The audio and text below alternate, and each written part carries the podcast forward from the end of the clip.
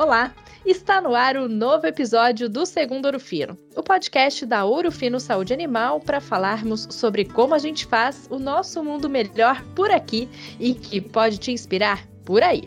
E essa história de pensar em melhorar o planeta tem tudo a ver com o tema de hoje: sustentabilidade. A Daniela Schitt, gerente de sustentabilidade na Ouro Fino, é a nossa entrevistada.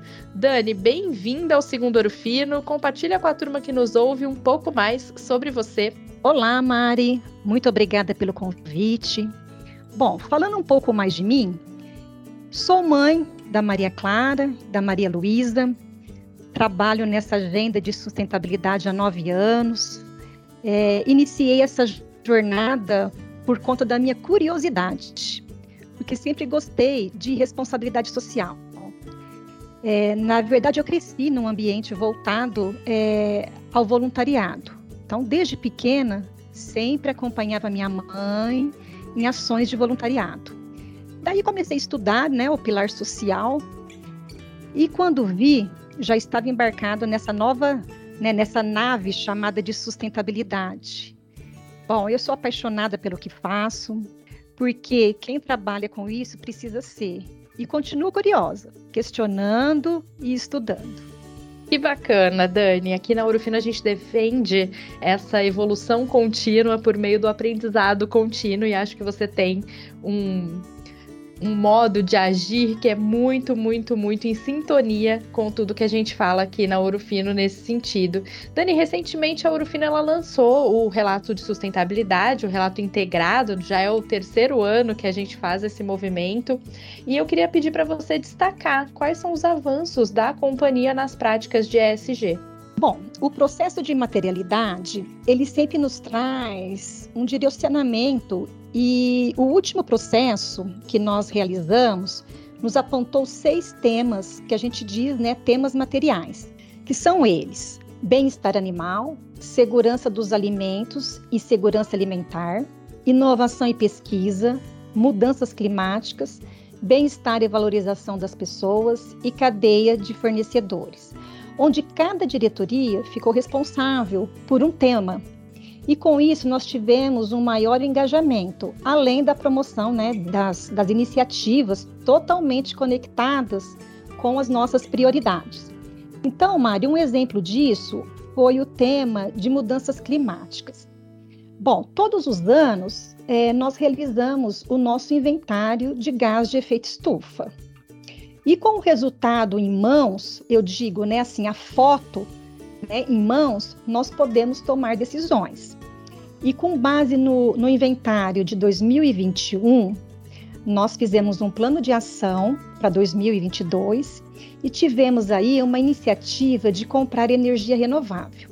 Bom, isso significa que 100% da energia das operações de cravinhos vem de fontes renováveis. E com isso, nós conseguimos mitigar 100% dos gases de efeito estufa aqui das operações de cravinhos.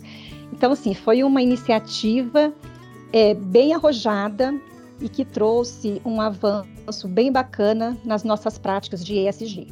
E quando a gente fala no futuro das empresas, não dá mais para não pensar nessas práticas relacionadas a ESG, aos aspectos ambientais, sociais e de governança. Concorda com isso? Sim, Mari. E eu digo que quem não estiver nessa jornada está fora do mercado. Hoje, as empresas precisam pensar nos lucros, lógico, mas junto com a geração de valor para os seus stakeholders. Não dá para separar ou pensar apenas em um, em um, único público de interesse. Bom, a pergunta a ser feita, né, é como gerar lucro, considerando, né, em suas estratégias os impactos ambientais, os sociais de governança. É preciso sim, é preciso ter um equilíbrio entre esses pilares. E conseguimos, viu, Mari? A gente consegue gerar valor com esse olhar para o ESG. Daniela, e na tua avaliação, quais são os desafios enfrentados pelos times de sustentabilidade nas empresas? Bom, o maior desafio que eu vejo, Mari, é o engajamento. Não sou eu, viu, Mari? Mas assim, todos aqueles que trabalham na área. Só que para engajar, é preciso mudar o mindset das pessoas, né? Elas precisam pensar, eu digo assim, fora da caixa.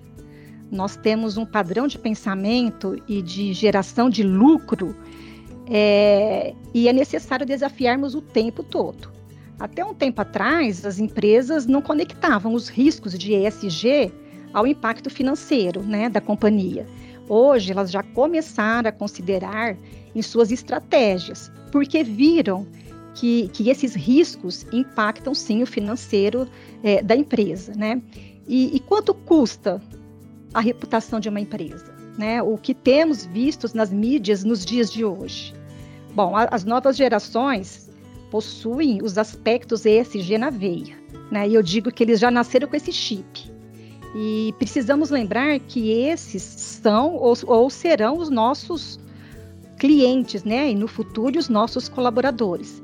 Então precisamos sim mudar é, o nosso mindset para melhorar o, o, engajamento nas companhias. E na Ouro Fino, Dani, também é assim? Você também enfrenta desafios? Sim, Mari. É, na verdade, isso é com todas as empresas, né? A gente, todo, todo mundo tem essa dificuldade, todas as companhias, e mudar o mindset não é de um dia para o outro, né? Nós dizemos que, que quem engaja primeiro sai sempre, né? Sai na frente. Então, assim como todas as empresas, aqui no Orofino nós temos também alguns gaps e, e, a gente tem chance né, de sempre melhorar e buscar melhoria contínua em tudo. Né? É, isso facilita as empresas a enxergar a, a geração de valor né, nas práticas de ESG. Nós temos uma liderança muito inspiradora, engajada, né, e isso ajuda demais. E para cada público interno, nós usamos também uma linguagem apropriada, porque isso faz é, aumentar né, e melhorar o engajamento das pessoas. Dani, tem aquela prática, aquele exemplo que você tem orgulho de contar, que você faz parte na tua vivência? Qual que é a prática de sustentabilidade que você tem paixão em compartilhar? Nossa, Mari, agora você me pegou, viu? Porque assim, ó, sou apaixonada por cada prática. Mas vamos lá, a vivência que, que eu tenho a cada processo de materialidade, ó, juro que brilha meus olhos. É, ouvir as partes interessadas, olhar para a estratégia da companhia, buscar as tendências do setor e as tendências de ESG, e por fim conectar tudo isso e depois priorizar os aspectos mais relevantes para a organização, nossa, é, isso é bem gratificante mesmo né? É, por quê? Porque é a partir desse processo que tudo se inicia, né? Inicia um novo ciclo, né, de práticas a serem conduzidas na, nas empresas, né? E outra coisa também que eu gosto demais, e por mais árduo que esteja, né, elaborar um relato integrado, também brilha meus olhos. Quando eu vejo material pronto, com todas as práticas consolidadas ali, nossa, isso nos traz muito orgulho. Eu tive a oportunidade, Dani, de participar com você na equipe que compôs o nosso relato integrado 2022 e é um aprendizado incrível. E eu até convido aqui para quem está ouvindo a gente, se quiser acessar o site da Urufino, urufinosaudeanimal.com. A gente tem um espaço todo dedicado à sustentabilidade dentro do site e ali você pode baixar e ler também todo o relatório de sustentabilidade da Urufino Saúde Animal. Convido a todos para essa leitura. E Dani, você falou em ciclos também, e eu queria retomar aqui um ponto do começo da nossa conversa, que foi quando você falou dos nossos seis temas materiais. E você trouxe agora que tem muito orgulho de participar dos processos de materialidade. Então, eu queria te pedir para brevemente explicar para quem está ouvindo a gente o que está relacionado a cada um desses temas materiais. Quando a gente fala em questões climáticas, o que, que isso quer dizer na prática e assim por diante? Bom, Mari, vamos lá. É, começar aqui, bem-estar animal. Quando a gente fala de bem-estar animal, a gente quer trazer todas as práticas da companhia, todas as soluções né, que, que a Ouro Fino desenvolve pensando no bem-estar dos nossos animais. Quando falamos de segurança dos alimentos e segurança alimentar, nós queremos trazer a qualidade dos nossos produtos e queremos trazer o quanto a Ouro Fino contribui para gerar alimento na mesa das pessoas, né? Essa questão de quanto que a gente pode ajudar a aumentar a produtividade na nossa cadeia. É, inovação e pesquisa são todas as nossas práticas, né, de, de pensarmos aí em inovação e pesquisa linkadas à sustentabilidade.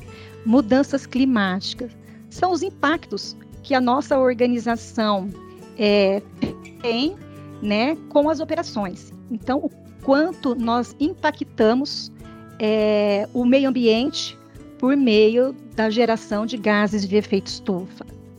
É, Bem-estar e valorização das pessoas são todas as práticas no pensar do cuidar das pessoas. O quanto a gente faz e quais são as nossas práticas que impactam aí o cuidar das pessoas, tanto internamente quanto é, na comunidade do entorno. E cadeia de fornecedores, como que a gente olha para a nossa cadeia? Como que a gente olha os aspectos de ESG? Eu digo que não basta a gente olhar é, para dentro da companhia, né? Hoje a gente precisa ter um olhar amplo e olhar toda a nossa cadeia. Então a gente precisa ter esse olhar de ESG para a nossa cadeia de fornecedores. Excelente, Dani. Eu sempre peço para quem participa aqui do Segundo Ouro Fino para compartilhar um conteúdo extra que pode contribuir com quem está ouvindo a gente e quer saber mais sobre esse assunto. Então, qual é a sua dica? Olha, Mari, sustentabilidade é bem amplo e também é, é transversal dentro da, das companhias, né?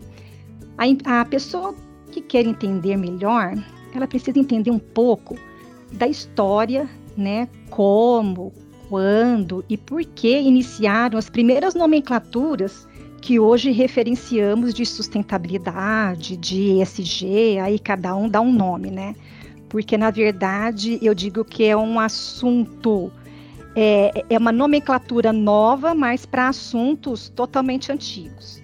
É, então, a pessoa precisa entender quais os aspectos, as temáticas que compõem essa agenda, Além disso, é preciso entender o negócio da sua empresa e fazer a conexão entre as temáticas né, de ESG e a estratégia da companhia.